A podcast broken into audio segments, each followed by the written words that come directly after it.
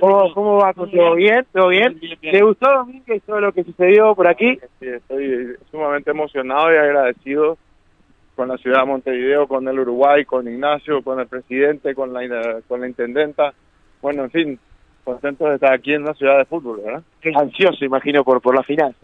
Ansioso, no, expectante, feliz, disfrutando del momento como, como buen futbolero.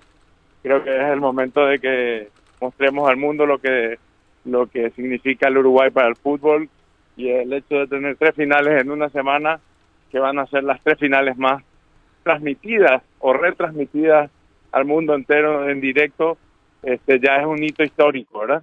El centenario, como han formado parte de esas obras, y han quedado hermosos por lo que vimos. Hay que felicitar al presidente de la Asociación de Uruguay de Fútbol que se animó, que tuvo el coraje, el liderazgo la convicción de creer en grande y de hacer de que el centenario hoy se vista de vuelta de lujo, como siempre tuvo que haber estado. Gracias, amigos. Gracias a ustedes.